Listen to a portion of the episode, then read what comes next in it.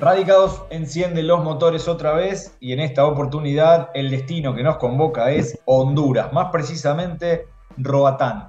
Allí en el año 2004 desembarcó Martín Cabrera, que tiene 46 años, que es oriundo de San Antonio de Padua y que decidió radicarse en Honduras para empezar a probar suerte, primero con algunas artesanías, después como instructor de buceo, actividad que hoy también continúa llevando adelante, y ya con algunos otros negocios vinculados a la construcción y haciendo su vida en Honduras, un argentino que decidió vivir más allá de las fronteras y que gentilmente nos recibe. Bienvenido Martín a Radicados. Hola, hola, buenas, buenas noches ahora. ¿Cómo fue esta opción que empezó a dar vueltas en, tu cabeza ya por el año 2004? ¿Y de dónde nace ese espíritu viajero? ¿Qué, ¿Qué, pasaba en la Argentina? ¿Qué pasaba con Martín Cabrera en el año 2004? Bueno, mira, te cuento. En esa época yo trabajaba en una casa de electricidad ahí en Palermo, en Ortiz y y Paraguay. Este, bueno, trabajaba como cualquiera, eh, desde la mañana, supongo que a las 8 hasta las 5. Yo vivía en Padua, una hora y pico para llegar ahí, salía a las 5, después iba a la, universidad. O sea, pasaba todo el día, volvía a las 11, 12 de la noche a mi casa y así pasé, bueno, como muchos, ¿no? Un año, un año y pico. Este, y era una vida que realmente no quería. Eh, siempre me tiró esto de viajar y bueno, para hacerte la historia un poco más corta, me decidí, dejé, dejé de estudiar, dejé de trabajar y me fui a viajar. En realidad llego a Honduras,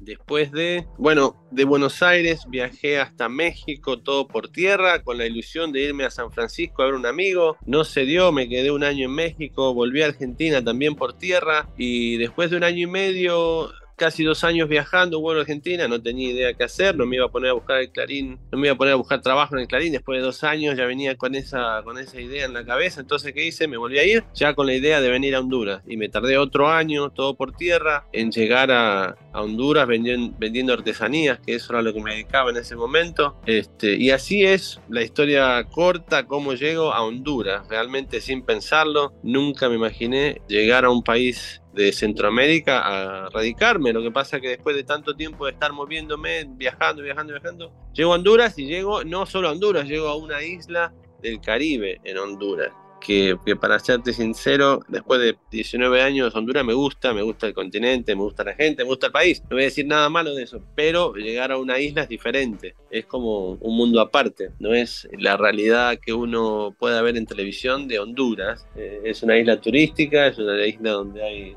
eh, mar, Caribe, peces.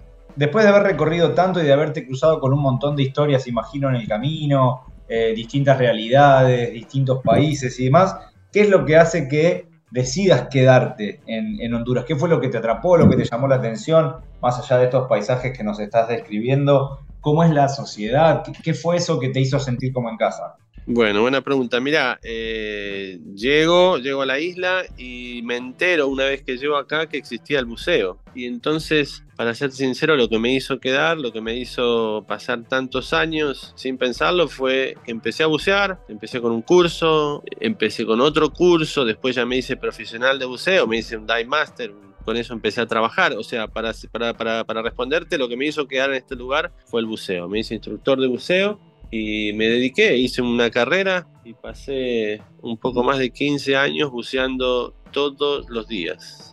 Contanos un este, poco más de la isla. Es una isla de pocos habitantes. Eh, obviamente suelen ser porciones no muy extensas de tierra, las islas en, general, salvo algunas excepciones. Eh, pero contanos un poquito acerca de lo que nosotros llamamos tu escenografía del día a día.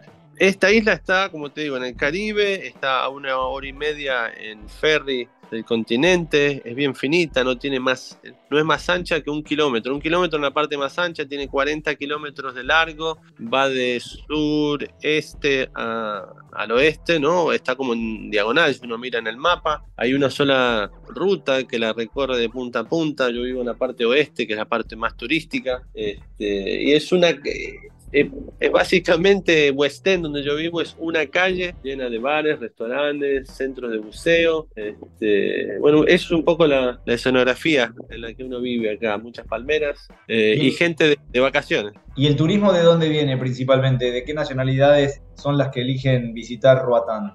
Mira, principalmente por la cercanía son gente de Norteamérica los que más llegan hasta acá. Yo te diría el 80-85% del turismo viene de allá. Eh, también hay, europeos, también hay, bueno, hay un poco de, gente del continente, pero la mayoría diría que americanos, pero igual encuentra gente, gente acá de cualquier parte del mundo. ¿Y es turismo todo el año o tenés que volver al continente, como dicen los isleños, o, hacer base en otro lado en las temporadas de vacas flacas? Eh, no, no, hay, una temporada fuerte como en todos lados que va desde Navidad hasta Semana Santa, después con los años se ha ido estirando un poco más, pero hay turismo todo el año, hay una época que es de lluvia, que es noviembre, diciembre, donde hay un poco menos de gente, pero en realidad se puede decir que hay gente todo el año, más allá de las temporadas altas y la temporada baja, pero acá hay gente todo el año. Imagino que también cosas para hacer todo el año si te quedas en, en la isla eh, viviendo, habrás ido haciendo tu, propia comunidad. ¿Cómo es el, hondureño, el, isleño de Roatán y qué, pensaban de la Argentina? ¿Qué conocían? ¿Cuáles eran las referencias cuando vos les contabas? Vengo de Argentina y mi idea es quedarme acá a ver qué pasa.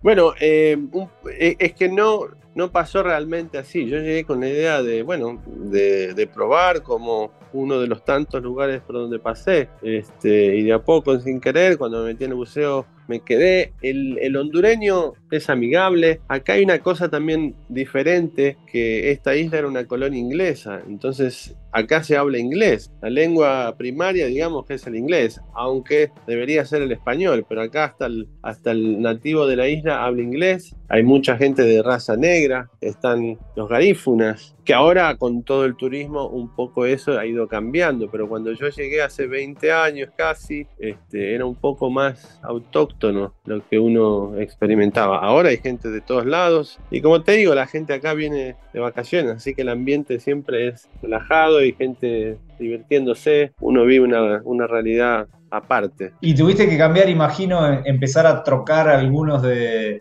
de tus hábitos, por ejemplo, en la gastronomía, no sé, imagino cambiar el mate de la mañana por, alguna fruta eh, más, más, tropical, eh, el asado por el pescado. ¿Cómo es el tema gastronómico y, qué fue lo que incorporaste y qué es lo que se consigue? Imagino que hoy, ya 20 años después casi, la globalización hace que algunos productos lleguen y, que algunas, algunos amores porteños puedan volver a tu paladar. Sí, bueno, mira, con respecto a la comida, acá hay mucho pescado, claro. Estamos acá en vivimos en una isla, pero el, asado, más allá de que hay parrillas argentinas eh, y restaurantes argentinos, no son lo mismo. Eh, vendrá carne de, por acá, pero sí, uno se acostumbra a otra cosa, olvídate. Yo hace poquito estuve, en Argentina y lo que más eh, extraño, más allá de la familia, es la comida. Siempre uno vuelve con unos cuantos kilos. Pero sí, acá es otro, es otro ritmo, es otro lugar, mucha fruta. Acá el, el ananá, el mango, este, por ejemplo, son cosas que, se dan en todos lados. Pero la comida hondureña, si, si, si, querés te cuento, es muy básica. Acá siempre es arroz, frijoles y pollo. Eso es lo que come el grueso del, hondureño. El plato más típico sería. Ese es el plato más típico, sí, arroz, frijoles y pollo. Y respecto de, de la forma de entablar una relación, de hacerse amigos y demás, ¿te encontraste con una sociedad abierta o quizás también con esa distancia que tienen los que han sido en otras épocas sometidos, colonias, decías vos, eh, obviamente sabemos de, todo lo que genera ese proceso, donde de alguna manera avasallan tus raíces, más allá de que después habrá gente conforme y gente disconforme con, lo que fue el proceso de la colonia, siempre como que quedan algunos rasgos en la sociedad.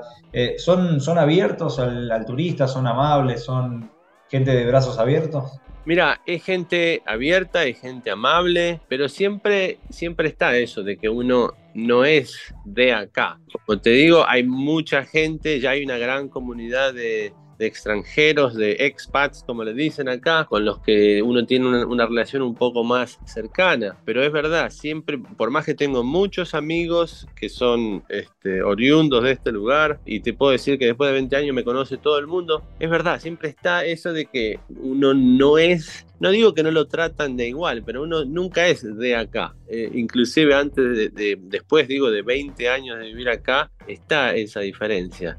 Eh, no lo digo en, de una forma mala, pero sí, sí, uno nunca es de acá, no importa cuánto tiempo pase. ¿Y esas cosas, esas sensaciones hacen que te plantees la vuelta a la Argentina o radicarte en otro lugar? ¿O la verdad no afecta a tu día a día y tu vida puede continuar en Honduras, en, en Roatán, sin problemas?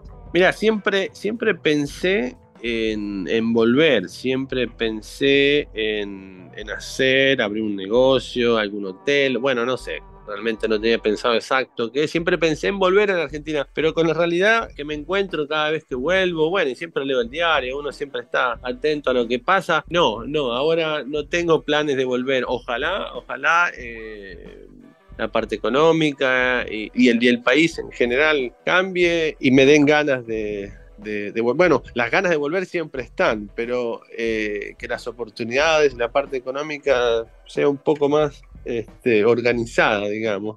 No me voy a poner a hablar de política, pero bueno, supongo que me entendés lo que quiero decir. Sí, sin lugar a dudas. Eh, Martín, me preguntaba, a nivel costo de vida, ¿se puede vivir con, poco dinero o en realidad el promedio entre ingreso y egreso funciona y, y por eso la vida en, en Roatán es llevadera? ¿Cómo son los índices de pobreza? Cosas que nosotros cada vez estamos más acostumbrados a mirar y que quizás afuera no hay, no hay tanta información, pero por lo menos eh, desde tu sensación, cómo vive el, local, tiene que trabajar constantemente eh, o puede tener una vida más llevadera, más ligera, también debido a esto que vos decís, ¿no? Tienen las frutas al alcance de la mano, el, el pescado como alimento también bastante cerca. Bueno, eh, es, está bueno. Es verdad, al, al, vivir en una isla, o sea, en, el trópico, más que nada. Acá uno no necesita más que un short y una camiseta. Y hasta uno puede andar descalzo si uno elige. O sea, las, necesidades de las personas son muy básicas. Si nos vamos a lo, a lo valga la redundancia, a lo básico. Acá no, uno no necesita mucho. Entonces hay mucha gente que vive con lo mínimo, pero la pasa bien. Como te digo, eh,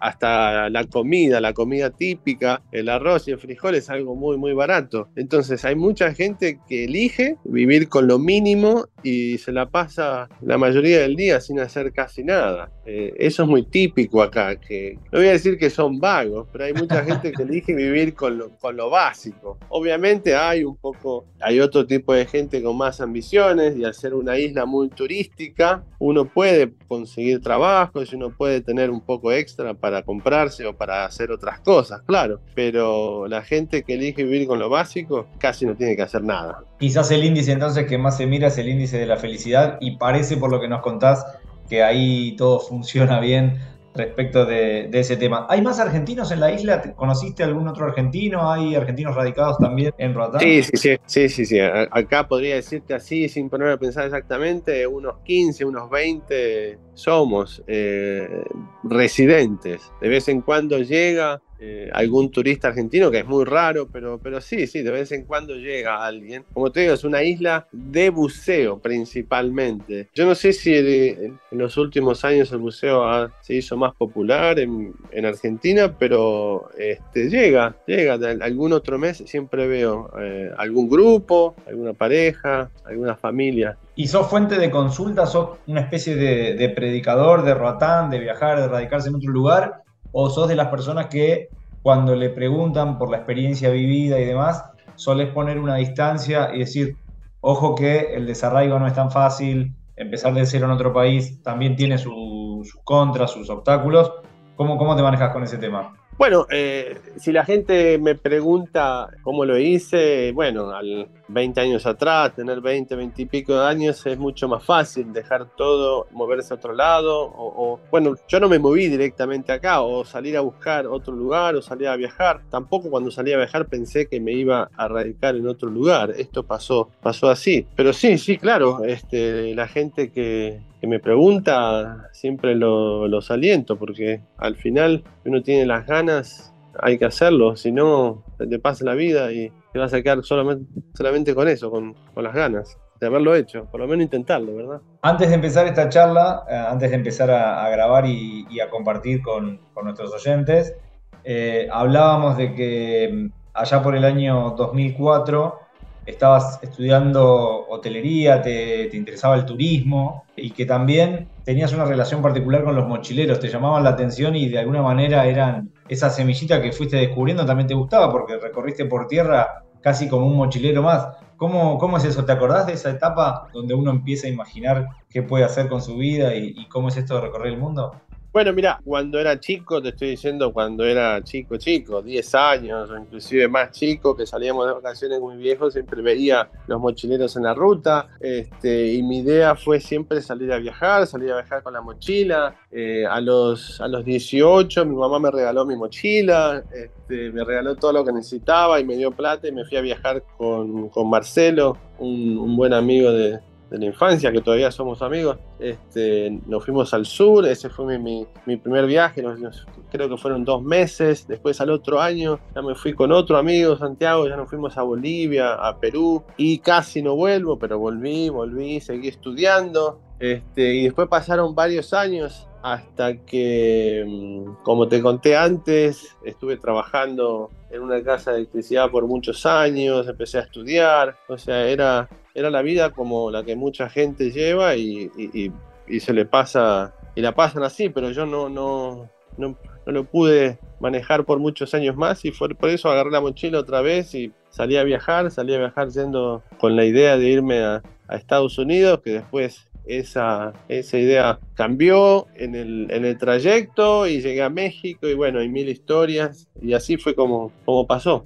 Una muy linda historia de, vida que tiene la mochila como ese aliciente, ese, ese empuje para, poder recorrer y para poder andar por tantos caminos. Seguramente vendrán un montón de, caminos más en, en, tu vida y también los que uno se va haciendo en lo que pasa a ser esta, esta nueva casa que les decimos a todos quienes nos escuchan. En esta oportunidad queda en Roatán, Honduras, una isla que por lo que nos describís es hermosa. Ahora te voy a pedir un poquito más de precisión respecto de dos cosas muy puntuales.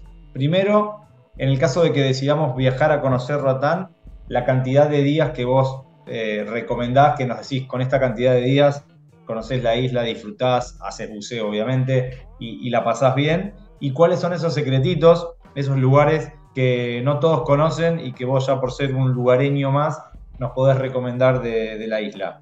Bueno, este, si alguna vez alguien se decide hacer un viaje hasta acá, este, es un viaje bastante largo, así que una semana sería lo mínimo también para, para poder disfrutar lo que es el buceo. Esta isla eh, es básicamente eso, hay muchos lugares para, bucear, o sea, hay una pared de arrecife literalmente alrededor de toda la isla, así que los sitios de buceo son un montón, más de 100. Y el lugar para visitar sería irse del, del, otro lado de la isla. Yo vivo en el oeste, del otro lado de la isla, en la parte este, todavía está un poco menos desarrollada. Hay algunas playas donde donde están un poco desiertas o más desiertas que de este lado. Así que ese sería el, tip. Ir a hacer lo que, lo que no hace el, turista promedio, irse al otro lado, a la, zona no turística, donde suele estar la vida también más del día a día. Martín, te agradecemos muchísimo por estos minutos. Nosotros hemos buceado en tu historia, vos seguirás con tus actividades, con tu trabajo en la construcción y con toda tu vida adelante. Así que el cierre lo dejamos en tus manos para que también, así como la vieja usanza, la radio servía para conectar y acortar distancias, puedas mandar saludos a la familia, que no lo preguntamos porque ya nos dijiste, es sin lugar a dudas lo que más extraña, más allá de que venga de la mano de la comida, un buen asado, una rica panadería, como nos han dicho en otros viajes, eh, pero el cierre es todo tuyo. Ok, bueno, muchas gracias Horacio por, por esta charla y claro, le mando le tengo que mandar un gran beso a mi mamá. Imagínate que va a estar escuchando este reportaje. Y bueno, un abrazo a todos, a todos en Argentina. Y si alguna vez vienen por acá, pregunte por Martín, que seguramente sabrán dónde estoy. Bueno, Martín, muchas gracias de corazón y buena vida. Gracias, un abrazo.